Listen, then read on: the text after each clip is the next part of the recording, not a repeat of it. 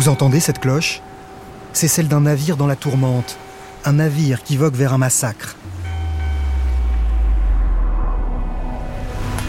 Sans la présence d'un criminel supérieurement doué, il est évident que les aberrantes atrocités qui suivirent le naufrage du Batavia n'auraient jamais eu lieu. Ce facteur-là fut décisif, mais il était aussi imprévisible. Simon Leys. Simon Leys fait partie des écrivains qui se sont passionnés pour l'histoire du naufrage du Batavia.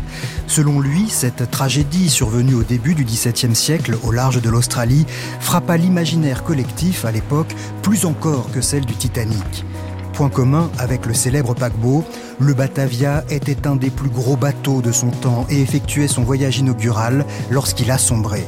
Mais la comparaison s'arrête là car après la catastrophe, près de 250 rescapés se sont retrouvés coupés du monde sur un îlot désert, avec parmi eux un psychopathe mégalomane et sanguinaire qui a entrepris de les massacrer méthodiquement.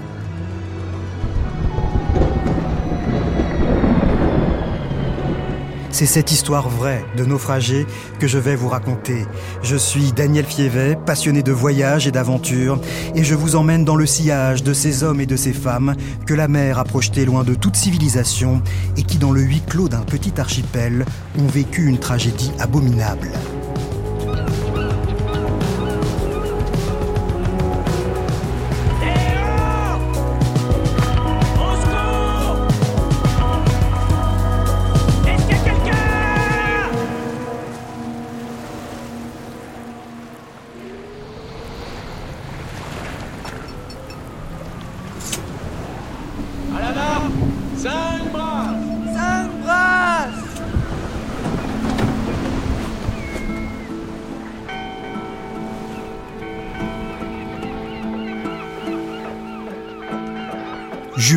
1629.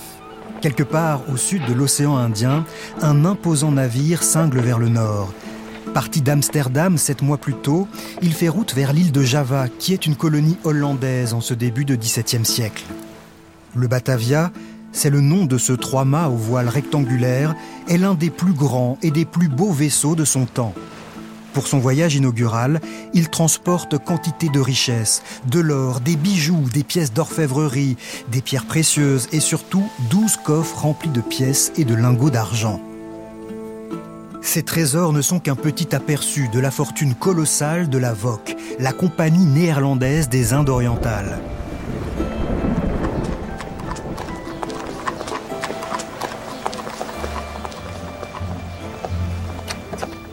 La VOC est la plus riche et la plus puissante organisation commerciale de son époque.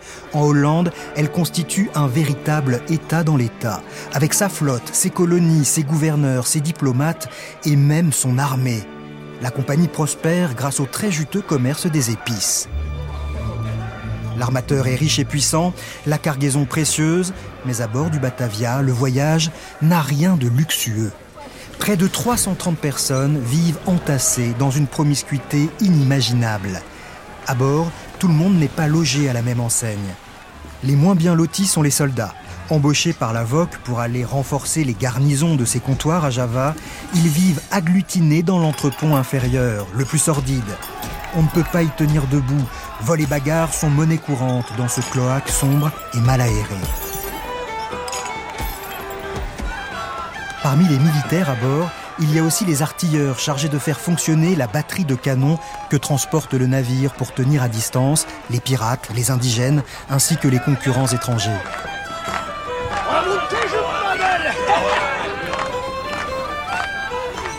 Dans l'entrepont supérieur, les conditions de vie des matelots sont à peine plus enviables que celles des soldats. Il y a bien un peu plus de lumière et de hauteur sous plafond, mais les 180 marins sont eux aussi entassés sans aucune hygiène dans une odeur pestilentielle d'urine et d'excréments. Manifestement, beaucoup ont renoncé à utiliser les deux seules latrines auxquelles ils ont droit sur le pont, de simples trous exposés au vent et à la vue de tous. Pour ne rien arranger, afin d'économiser l'eau douce, l'urine est parfois utilisée pour laver les vêtements. Dans cette crasse et cette puanteur, quelques femmes pouponnent. Oui, une bonne quinzaine de femmes vivent dans ces entreponts. Plusieurs sont montées à bord clandestinement pour suivre leurs compagnons. Quelques-unes ont embarqué avec leurs nourrissons et deux bébés sont nés pendant la traversée. Difficile de savoir ce qui a conduit ces femmes à accepter de prendre la mer dans des conditions aussi épouvantables.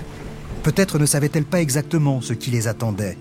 Les rats, l'eau croupie, la nourriture avariée, grouillante de verre, la menace du scorbut qui pourrit les chairs et la férocité sadique des chefs. Est-ce que tu as peur de la noirceur des abysses? N'as-tu aucune crainte de mourir?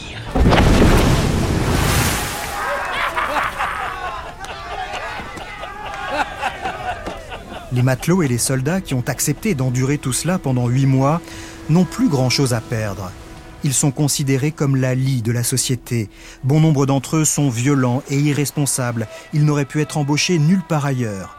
Voici ce qu'écrit l'un des autres passagers à leur sujet. Pour les marins, les jurons, les blasphèmes, la débauche et le meurtre ne sont que peccadilles. Ces gaillards vous mijotent toujours quelque chose, et si leurs officiers ne veillaient à faire pleuvoir les châtiments sur eux, leur propre vie ne serait pas en sûreté une seule seconde, au milieu de cette canaille sans foi ni loi.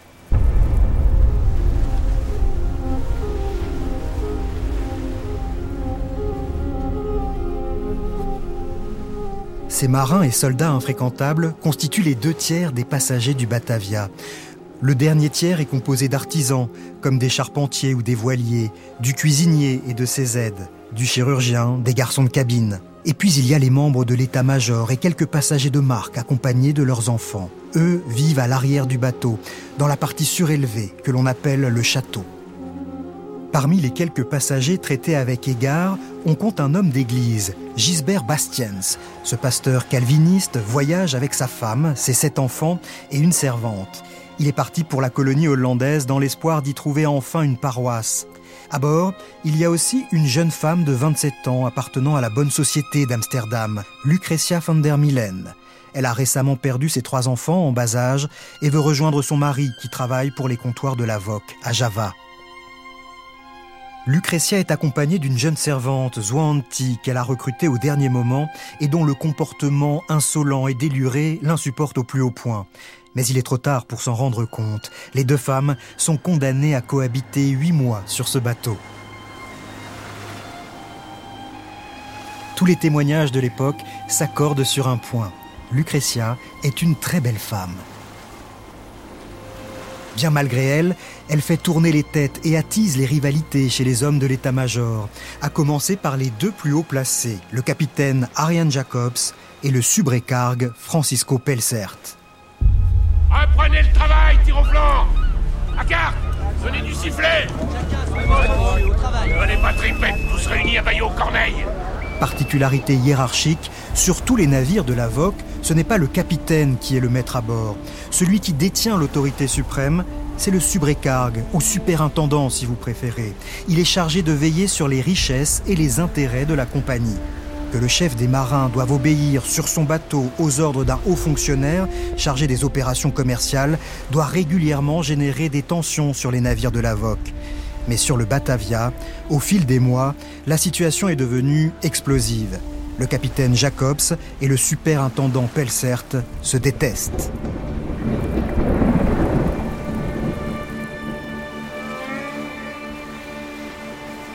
De caractères opposés, tout les sépare, si ce n'est le fait d'avoir l'un et l'autre tenté leur chance auprès de Lucretia au début du voyage et de s'être fait tous deux éconduire.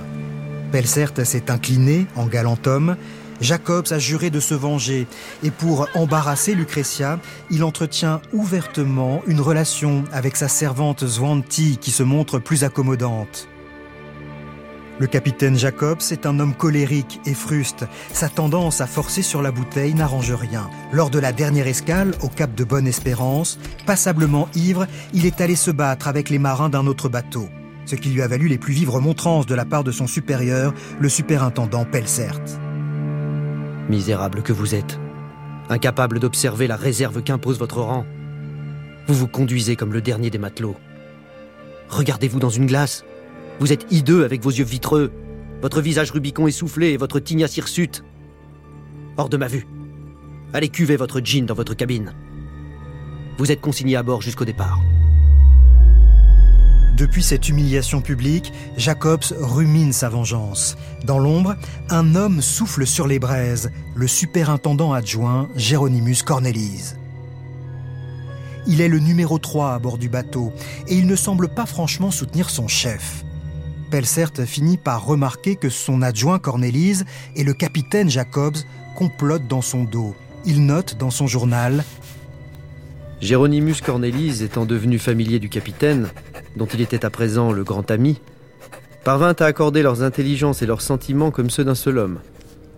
Géronimus était de loin le plus roué des deux, et savait s'y prendre avec les gens. Cornelis était donc le porte-parole du capitaine et en usait avec lui comme d'un pédagogue avec son élève, lui soufflant les réponses qu'il pourrait m'opposer, au cas où je tenterais de l'admonester ou de lui faire entendre raison.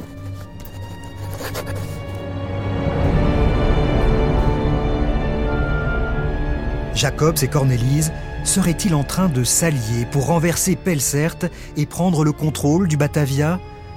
Ce projet de mutinerie fomenté au plus haut sommet de l'état-major ne fait aucun doute pour l'historien et écrivain Mike Dash. Au terme d'une minutieuse enquête, il a reconstitué toute cette histoire dans un livre intitulé L'archipel des hérétiques. Selon lui, les intentions de l'intendant adjoint Géronimus Cornelis sont claires. S'il encourageait la soif de vengeance du capitaine et ses fantasmes de rébellion, c'était uniquement parce que sans lui, il ne pouvait se rendre maître du Batavia. Pour ce faire, il lui fallait l'appui des matelots sur lesquels il n'avait aucune autorité. Mais une fois qu'il disposerait des bras et du savoir-faire indispensable, Géronimus, lui, poursuivrait une proie autrement plus alléchante que le seul plaisir de la revanche. Comme il était bien placé pour le savoir, les cales du Batavia recelaient des trésors plus fabuleux que tout ce qu'ils pouvaient espérer gagner en Orient.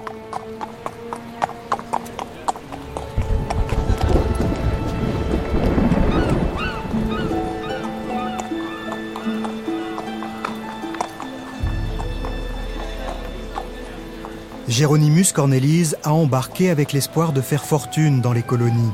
C'est un ancien apothicaire ruiné d'une trentaine d'années il présente une personnalité double. Sorte de Dr Jekyll et Mr Hyde, cet homme cultivé, charismatique et affable est aussi l'ami et le disciple d'un personnage inquiétant de l'époque, le peintre Johannes Torrensius. Ce dernier a récemment été arrêté, torturé et condamné pour crimes d'immoralité, de satanisme et d'hérésie. C'est sûrement aussi par peur d'être inquiété à son tour par la justice que Géronimus a fui la Hollande.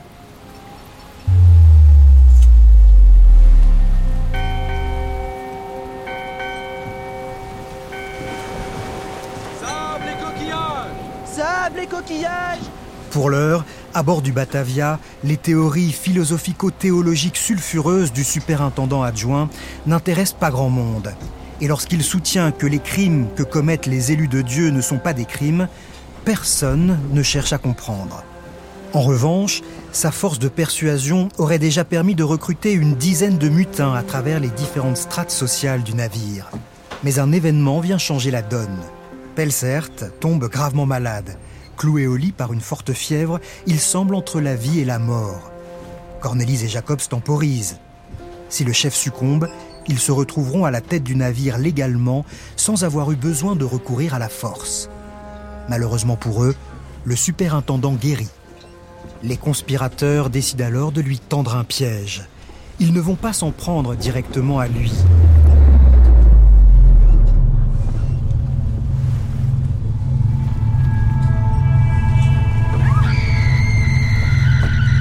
Une nuit, sur le pont désert, huit hommes masqués agressent violemment Lucretia.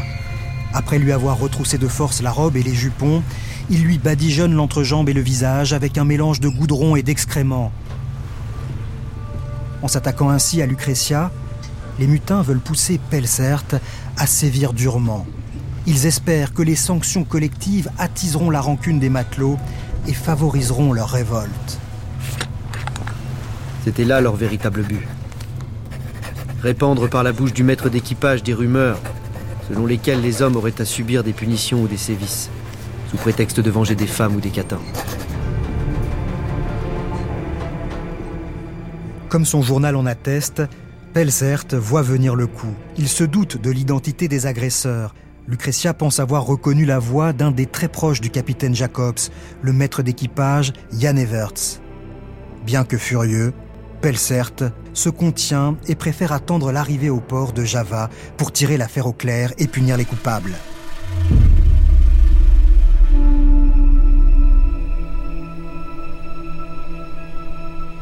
Il reste trois semaines de voyage.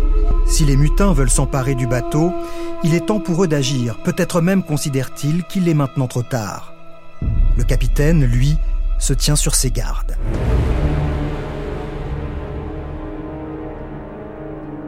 C'est dans ce huis clos irrespirable que survient une catastrophe qui va faire basculer toute cette histoire dans une tragédie plus sordide encore.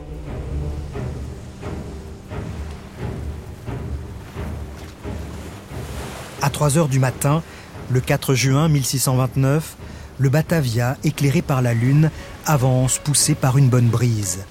Il vogue au large de ce que l'on nomme à l'époque la Terra Australis Incognita, l'actuelle Australie. Dans cette mer encore quasi inexplorée et très mal représentée sur les cartes, il serait bon d'être prudent. D'ailleurs, l'homme à la vigie signale une tache blanche à la surface de l'eau droit devant, comme si la mer brisait sur un haut fond. Deux quarts par tribord avant, dans le banc de brume. C'était quoi? Je n'en sais rien.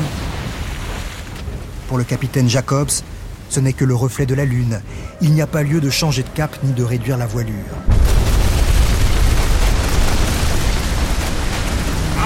En grand, ramène Erreur de diagnostic fatale. Le Batavia s'empale à pleine vitesse sur une arête de corail. Le choc est violent. À bord, tout le monde s'agite. Le superintendant Pelsert, encore en chemise de nuit, se rue hors de sa cabine et se ferait un chemin jusqu'au capitaine. Qu'avez-vous donc fait? C'est donc à votre satanée négligence que nous devons de nous retrouver avec cette corde au cou.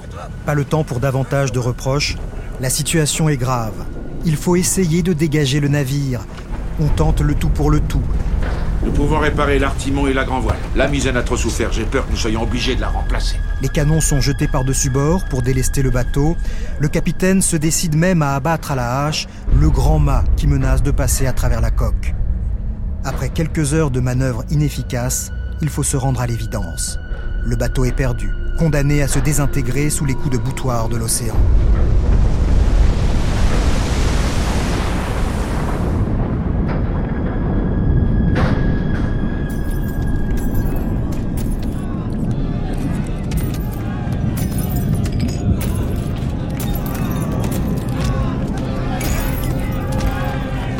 Dans cette ambiance apocalyptique, soldats et marins échappent à tout contrôle. Certains s'emparent des réserves d'alcool et de vin dont ils s'abreuvent avec l'énergie du désespoir. Ils pénètrent dans le château arrière, enfoncent les coffres, s'amusent avec les pièces en argent et les chapeaux à plumes de leur chef. C'est l'anarchie. Ils se défoulent en attendant la mort. Pourtant, la situation n'est pas aussi désespérée. Aux premières lueurs de l'aube, non loin du bateau, au ras de l'eau, apparaissent des lambeaux de terre pelée. Le Batavia s'est échoué dans un petit groupe d'îles de corail, l'archipel des Abrolos. Malgré la cohue, Pelsert et Jacobs ont gardé le contrôle des deux seules petites embarcations que possède le Batavia, un canot d'une quarantaine de places et une yole pouvant transporter dix personnes. Il ne s'agit pas à proprement parler de canot de sauvetage. À l'époque, il n'y en a pas sur les navires. Ce sont simplement des annexes pour débarquer ou effectuer des missions de reconnaissance. Selon son propre journal, le superintendant Pelsert se préoccupe autant de sauver les richesses du Batavia que ses passagers. Devant les lamentations et les larmes des femmes, au vu de tous ces gens malades et de ces enfants apeurés, sans parler de l'état de découragement lamentable des moins courageux, il fut décidé qu'on allait commencer par mettre à terre toutes les personnes inutiles, tandis qu'on montrait sur le pont l'argent de la compagnie et les plus précieuses marchandises. Dégagez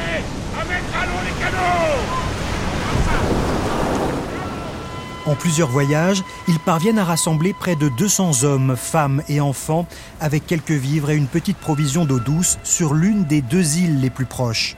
Il s'agit d'une petite île plate et grise, battue par les vents, 450 mètres de long sur 250 de large. Les naufragés ne tarderont pas à la baptiser le cimetière du Batavia. Prudent, Pelsert et Jacobs s'installent avec l'élite de l'équipage et quelques autres passagers sur le petit îlot voisin. Ils gardent ainsi le contrôle des embarcations, des principales réserves d'eau et de vivres et de ce qui a pu être sauvé des trésors de la compagnie. 48 heures après la catastrophe, il reste encore 70 personnes à bord de l'épave. Pas seulement des matelots et des soldats en train de dessouler, le superintendant adjoint Jéronymus Cornelis aussi est resté. Non par bravoure, mais par peur. Comme beaucoup à l'époque, il ne sait pas nager, et devant la cohue pour monter à bord du canot surchargé, il a renoncé à embarquer. Le voilà maintenant coincé. Pelsert tente de venir chercher les derniers occupants du navire, mais la mer étant devenue trop mauvaise, il ne parvient pas à approcher suffisamment. À bord du canot, on ne demandait qu'à apporter de l'aide. Sur le Batavia, on se consumait d'anxiété en attendant d'être sauvé. Mais pour le moment, sur les deux bords, chacun savait que rien n'était possible. Pelsert se contente de donner pour consigne aux derniers occupants du Batavia de se construire des radeaux pour regagner la terre ferme. Il ne tentera pas de revenir leur porter secours.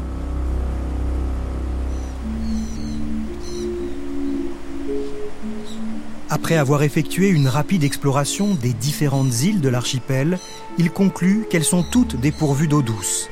Il ne sert donc à rien de déplacer les naufragés. Selon lui, il n'y a plus qu'une chose à faire, regagner les comptoirs de la Voque à Java au plus vite pour aller chercher du secours. Craignant la réaction de panique des 200 passagers agglutinés sur l'île cimetière, il ne les informe pas de sa décision. Quatre jours après le naufrage, les deux embarcations quittent discrètement l'archipel, avec à leur bord le superintendant Pelser, le capitaine Jacobs, son rival qu'il tient toujours à l'œil, et une quarantaine de passagers, parmi lesquels Svanti, l'ancienne servante de Lucretia, qui elle ne fait pas partie du voyage. Elle est restée sur l'île cimetière. Pour tous les naufragés abandonnés à leur triste sort sur cette île, le petit îlot voisin qui avait servi de base pour l'état-major portera désormais le nom d'îlot traître.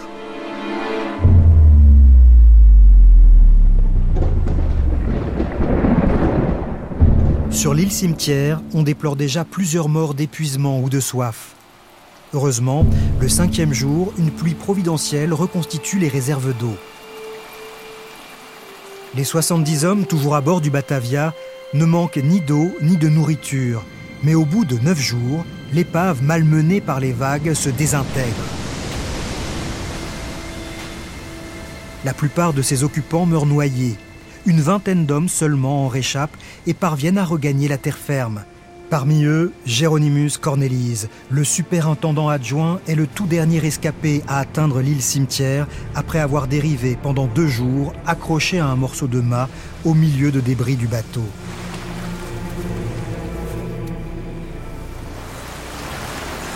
Qui pourrait se douter que cet homme qui s'échoue sur la grève, terrifié, épuisé, à moitié mort, va faire basculer toute la petite communauté dans l'horreur et le sang.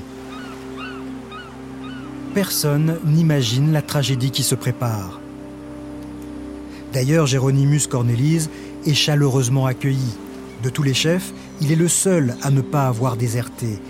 La plupart des naufragés espèrent qu'il empêchera le chaos de s'installer. On le nourrit, on le soigne, il récupère et ne se fait pas prier pour endosser son nouveau statut de grand chef. Il s'attribue la meilleure tente et se pavane dans les luxueux habits abandonnés par Pelzert. Un comité de commandement de cinq membres s'était mis en place avant son arrivée. Il en prend naturellement la tête. Les premières mesures qu'il impose semblent aller dans l'intérêt de tous. Après avoir envoyé quelques hommes explorer les différentes îles de l'archipel dans des embarcations rudimentaires construites avec les débris du Batavia, Cornélise annonce à toute la colonie qu'il y a de l'eau douce et de quoi manger sur les deux îlots les plus proches. La fameuse île aux traîtres et un autre morceau de terre émergé un peu plus loin, qu'ils ont baptisé l'île aux otaries. Ah, si seulement on avait encore une carte ou un navire. Et vous, qu'est-ce que vous attendez? Avancez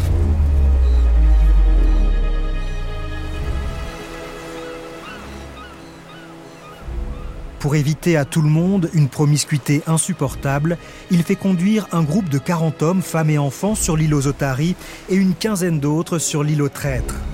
Peu après, il ordonne à une vingtaine de soldats de partir sans armes explorer deux autres îles plus grandes et plus lointaines. Elles se situent à une dizaine de kilomètres plus au nord.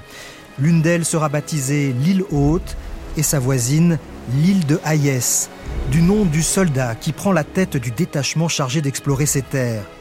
Weeb Hayes est un soldat sans grade qui a su se faire respecter de ses congénères et s'imposer comme leur chef. Lui et ses hommes ont pour consigne d'envoyer des signaux de fumée s'ils trouvent de l'eau. Tout le monde obéit sans se méfier. À tort.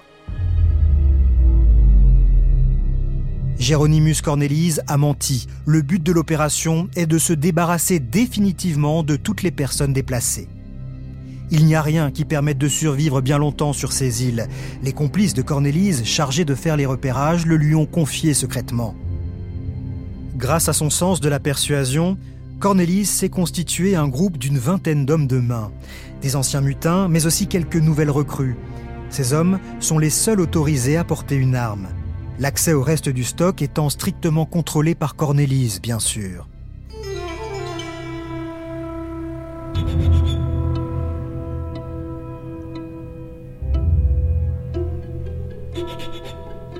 Avec ses acolytes, il veut mettre en œuvre un nouveau plan. Lorsqu'un bateau viendra les secourir, lui et ses hommes s'en empareront, liquideront son équipage et emporteront avec eux ce qu'il reste des richesses du Batavia.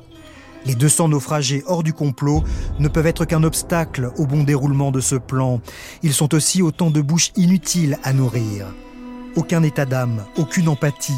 Géronymus Cornelis n'a qu'une idée en tête, faire fondre drastiquement la population de son petit royaume. Mais lui et ses sbires sont en infériorité numérique. Il lui faut donc ruser. Après les transferts de population sur les îlots voisins, ils ne sont plus que 120 environ sur l'île cimetière. C'est encore beaucoup trop pour Géronymus. Fort de son autorité de chef du conseil, il entreprend de mener une justice expéditive. Ses premières victimes sont deux soldats soupçonnés de s'être servis sans autorisation dans un tonneau de vin. Le 4 juillet, Géronymus réunit le conseil. Il déclara que les deux voleurs méritaient la mort sans grâce ni sursis, et qu'il fallait les noyer sur le champ.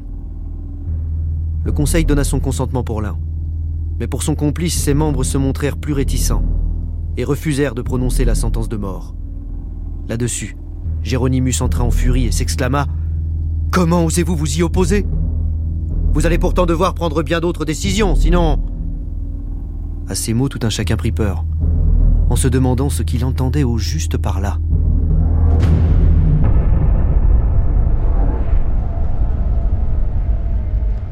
Devant ce laxisme intolérable, Cornélise remplace les membres du conseil par des hommes à lui. Quelques jours plus tard, deux charpentiers sont condamnés à mort pour des raisons tout aussi dérisoires. Ces exécutions en apparence légales ne permettent pas d'aller assez vite au goût de Cornélise. Il fait alors liquider discrètement quelques soldats par ses hommes de main. Personne ne s'inquiète de leur disparition. Officiellement, ils sont partis en renfort sur une autre île. Mais un événement imprévu va venir contrarier les plans de Cornélise. Des signaux de fumée sont émis depuis l'île haute. Non seulement le petit groupe de soldats dirigé par Hayes, envoyé 20 jours plus tôt, est encore en vie, mais en plus, ils ont trouvé de l'eau douce. Pour les moins chanceux qui avaient été relégués sur la bien moins accueillante île aux traîtres, ces signaux de fumée sont une chance inespérée. Sans attendre, ils décident de rejoindre l'île haute sur des radeaux de fortune.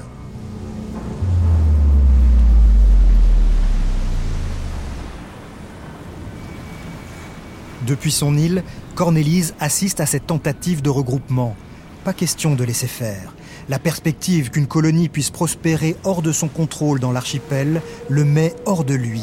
Il envoie immédiatement ses hommes à la poursuite des naufragés en pleine migration. Arrivés à leur hauteur, ces nervis frappent, noient et tuent hommes, femmes et enfants. Les habitants de l'île cimetière assistent horrifiés à ce massacre gratuit que rien ne justifiait. Cette fois, les masques tombent, et chacun comprend que désormais sa survie dépend du bon vouloir de l'abominable Cornélise. Lui et ses affidés sont bien moins nombreux que la centaine de personnes avec laquelle il cohabite, mais ils détiennent toutes les armes. Cornélise exige que chacun lui jure solennellement obéissance et fidélité. Personne n'ose se rebeller. Désormais, ces sbires ne se cachent plus pour commettre leurs crimes. Une nuit, les malades et les infirmes qui avaient été regroupés sous la même tente sont égorgés un à un. Cornélise rivalise de perversité et de sadisme. Pour tester la loyauté d'un naufragé, il fait assassiner sa petite fille et observe sa réaction. La plupart des meurtres ont lieu la nuit dans les tentes, mais le jour, les hommes de Cornélise paradent avec leurs armes et menacent tout le monde. Comme tous les naufragés, le pasteur est terrorisé. Tous autant que nous étions, nous nous attendions à tout instant à être assassinés. Et nous ne cessions de prier Dieu en le suppliant de nous soulager de ce fardeau. Ô cruauté, ô atrocité des atrocités. Ils se révélèrent pires que les pires bandits de grand chemin, car les assassins qui attaquent les voyageurs sur les routes les dépouillent certes de leurs biens, mais en leur laissant parfois la vie sauve.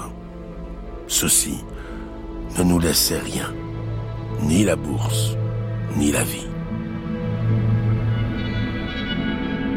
Le pasteur a raison de se tenir sur ses gardes. Nous le verrons bientôt. À la mi-juillet, déjà une cinquantaine de naufragés ont été assassinés sur l'île cimetière qui n'a jamais aussi bien porté son nom. Dans sa folie meurtrière, Cornélis décide aussi de sceller le sort du groupe qu'il avait envoyé sur l'île aux Otaries. Ses ordres sont clairs. Tuez-les tous. Ou presque. Supprimez les hommes et les enfants. Mais pour l'instant, épargnez les femmes.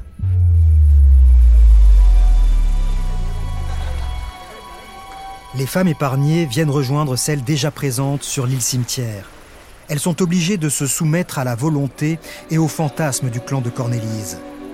La plupart sont mises à la disposition de ces hommes, réduites à l'état d'esclaves sexuels. Seules deux femmes ont un statut à part. Géronimus s'est réservé la pauvre Lucretia von der Milen qui vit sous sa tente. L'un de ses lieutenants s'est entiché de la fille aînée du pasteur, Judic, âgée de 21 ans. Une demande de fiançailles officielle a été faite. Le pasteur et sa fille n'ont pas vraiment eu le choix. Nous avons longtemps discuté de ce dilemme, Judic et moi. Nous avons décidé qu'en telles circonstances, mieux valait être légalement sous la garde d'un seul homme que de s'exposer aux outrages de tous. Il a donc prononcé des vœux de fiançailles avec elle et tout ce qui s'ensuit. Que pouvait-on y faire Grisé par son nouveau pouvoir, Cornélise s'autoproclame capitaine général. Lui et ses hommes paradent dans des uniformes d'opérette. Ils abusèrent honteusement de tous les biens de la compagnie qu'ils avaient récupérés, en les transformant en parures surchargées de passementeries. Cornélise montrait l'exemple en changeant plusieurs fois par jour son habit. Ses bas de soie, ses jarretières ornées de dentelles d'or. L'accoutrement grotesque du chef des naufragés sur cette île minuscule pourrait prêter à rire si ses agissements n'étaient pas aussi abjects. Manipulateur et pervers, Cornelis fait en sorte que même ceux qui ne font pas partie de son clan aient du sang sur les mains.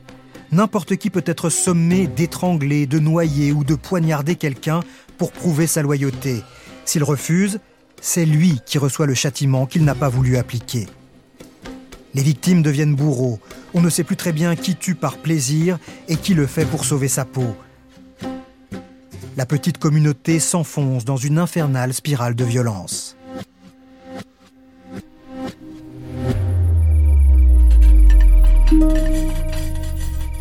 Le soir du 21 juillet, Cornélise invite à dîner sous sa tente le pasteur et sa fille Yudik avec son nouveau fiancé. Une invitation, bien entendu, impossible à refuser. Pendant qu'on leur sert un rôti d'otari arrosé d'un bon vin provenant du Batavia, à quelques mètres de là, une poignée d'hommes de Géronimus s'introduit sous la tente où vivent la femme et les six autres enfants du pasteur. Dans l'obscurité, ils les massacrent à coups de poignard et de hachettes. Après ce drame, le pasteur anéanti n'est plus que l'ombre de lui-même. Mais les hommes de Cornélise continuent de le harceler sans pitié. Tous les jours, c'était ⁇ Que ferons-nous de cet homme ?⁇ L'un voulait me décapiter, l'autre m'empoisonner, ce qui aurait été une mort plus douce. Un troisième disait ⁇ Non, épargnons-le encore peu. On pourra l'utiliser pour convaincre ceux de l'autre île de venir nous rejoindre.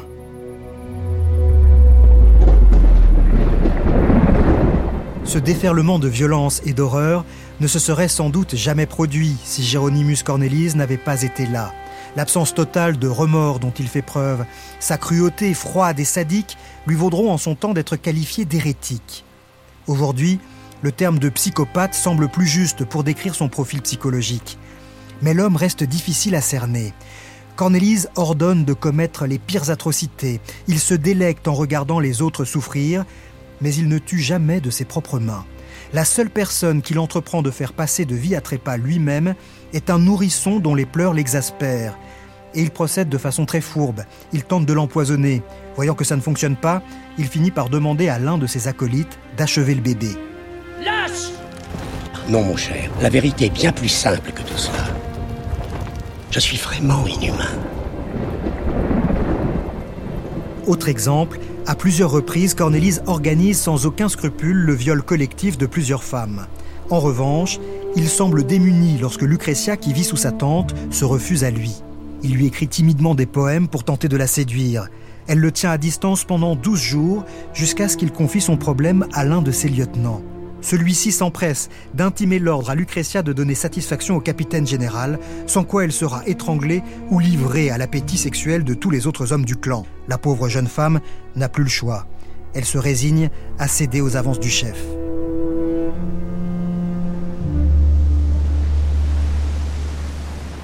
À côté de l'enfer que font vivre Géronymus et ses hommes aux naufragés de leur île, à 10 km de là, la vie est bien plus paisible sur l'île de Hayès et sa voisine l'île Haute. La petite colonie a fini par être informée des agissements de l'ancien superintendant adjoint, car des habitants de l'île aux Otaries et de l'île Cimetière, terrorisés, ont réussi à les rejoindre seuls ou en petits groupes sur des radeaux de fortune. Ils sont à présent une cinquantaine à occuper l'île de Hayès. Il ne manque de rien. Le superintendant Pelsert, qui avait exploré les lieux avant de partir chercher du secours, les avait jugés sans intérêt un peu trop rapidement.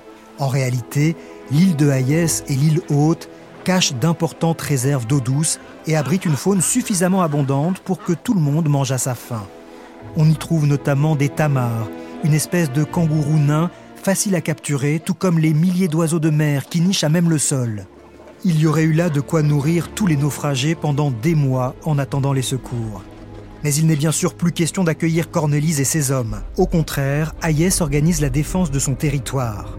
Avec sa troupe, ils confectionnent des armes comme ils peuvent. Massues, épieux, planches hérissées de clous. Et ils édifient une petite forteresse en pierre juste au-dessus du seul endroit par lequel les assaillants pourraient arriver. En guise de munitions, ils préparent tout un stock de galets et de blocs de corail tranchants.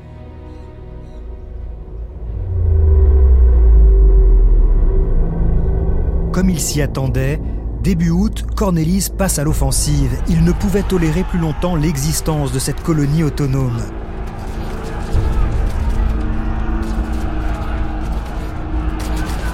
Ces hommes tentent plusieurs fois de débarquer, mais la défense mise en place par Hayès s'avère efficace. À chaque assaut, la vingtaine de tueurs de Cornelis doit battre en retraite. Ils sont certes mieux armés, mais ils sont deux fois moins nombreux et beaucoup moins bien organisés que ceux de Hayès. Sur son île, Cornelis enrage. Un mois plus tard, il opte pour une autre stratégie. Il envoie le pasteur avec une offre de réconciliation et de transaction. Il propose d'échanger des vêtements et du vin issus des réserves du Batavia contre un peu de viande fraîche et d'eau potable. Il s'agit bien sûr d'un piège. Hayès accepte la transaction, mais reste sur ses gardes. Sûr de lui et de ses talents de manipulateur, Cornelise, accompagné de ses plus proches lieutenants, apporte en personne les marchandises promises. Il entre alors en grande discussion avec Hayès. Accumulant les mensonges, il déclara qu'il ne ferait de mal à personne. Que s'il avait tenté de les attaquer, ce n'était que pour avoir de l'eau. Et que ce n'était pas parce qu'il avait dû tuer certains qu'il fallait lui retirer toute confiance. Tandis que Cornélise fait diversion en monopolisant la parole, ses hommes tentent discrètement de soudoyer les soldats de Hayès pour qu'ils changent de camp. La ficelle est grosse, le stratagème ne prend pas. Trois lieutenants de Cornélise sont tués, un seul parvient à regagner sa chaloupe et à s'enfuir. Géronymus Cornelis, lui, est fait prisonnier. Il est condamné à croupir au fond d'un trou. Mais son clan ne s'avoue pas vaincu. Un nouveau chef est nommé. Sous sa direction, les crimes cessent sur l'île cimetière, mais il a toujours l'intention de s'emparer du trésor du Batavia lorsque les secours arriveront. Et pour lui, la colonie de Hayes constitue un obstacle au bon déroulement de ce plan.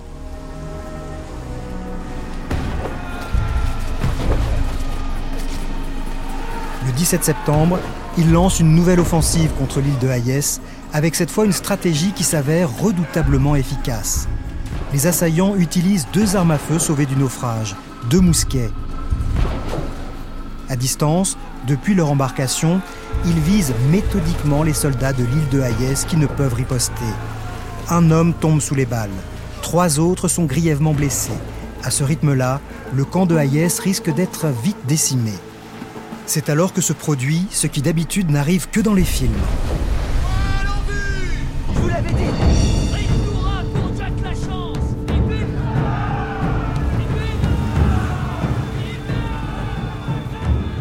À l'horizon apparaît un voilier avec à son bord le superintendant Pelsert parti chercher du secours il y a maintenant trois mois et demi. Au terme d'un voyage particulièrement éprouvant, ils étaient parvenus à atteindre Java en un mois. Par miracle, les 48 passagers des deux canots avaient tous survécu à la traversée. Une fois arrivés, le sort du capitaine Jacobs avait vite été scellé par le Conseil des Indes. Attendu que Ariane Jacobs, chef navigateur du Batavia, s'est notoirement laissé déporter de la route prévue par pure négligence et attendu qu'une répugnante agression a été publiquement commise sur ce même bateau à son instigation. Décision a été prise par son honneur et le conseil d'arrêter le susdit navigateur et de le faire comparaître en procès ici même pour qu'il puisse répondre des accusations portées contre lui. Jacobs avait été condamné à de la prison, tout comme son maître d'équipage Everts, après avoir avoué être l'un des agresseurs de Lucretia.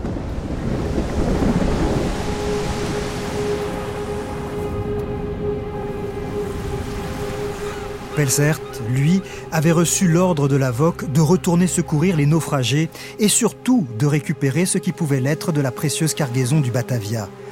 Mais la position du naufrage n'étant que très approximativement connue, Pelzert avait dû quadriller la zone pendant un mois avant de retrouver les minuscules îles plates de l'archipel des Abrolos.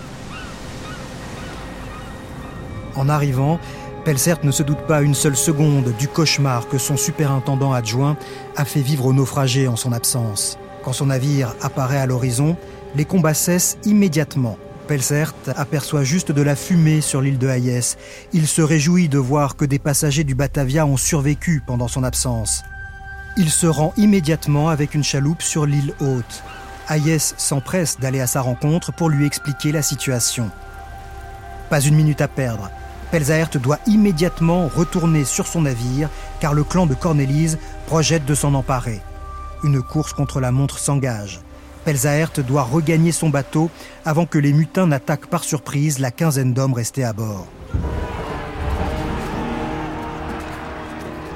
Quand le canot des sbires de Cornélise arrive au navire, Pelzaert est déjà là. Il fait pointer les canons de son bateau sur la petite embarcation des mutins et leur intime l'ordre de jeter leurs mousquets, leurs sabres et leurs épées à la mer. Les hommes de Cornélise comprennent qu'ils ont perdu et se rendent sans opposer de résistance. Pelzaert refuse de prendre le risque de repartir à Java avec autant de prisonniers dangereux à bord il décide de juger sur place les principaux responsables du carnage. Il reconstitue les faits à partir du témoignage des victimes. Cornélise et ses affidés avouent sous la torture. Comme l'écrira Simon Leys, aux atrocités criminelles succèdent les atrocités légales. La sentence tombe. Le 2 octobre 1629, Géronymus Cornélise est pendu sur l'île aux Otaries après avoir eu les deux mains tranchées. Six de ses complices, les plus impliqués dans les massacres, sont également exécutés par pendaison. Les autres mutins sont mis au fer en attendant d'être jugés à Java. Cinq d'entre eux seront condamnés à mort par la suite. Après avoir passé six semaines à récupérer tout ce qu'il pouvait des richesses du Batavia, le 15 novembre 1629, le superintendant Francisco Pelzaert quitte définitivement l'archipel des Abrolos avec à son bord 70 survivants. Selon les archives de la VOC, un tiers seulement des passagers et hommes d'équipage du Batavia ont survécu à cette tragédie. Les massacres ordonnés par Géronymus Cornelis ont fait 115 victimes, soit deux fois plus que les morts accidentelles directement liées au naufrage, par noyade, déshydratation ou manque de soins sur l'île. Dans son livre L'archipel des hérétiques, l'historien Mike Dash affirme qu'à ce jour, le désastre des Abrolhos demeure la page la plus sanglante de toute l'histoire de l'Australie moderne. Bye.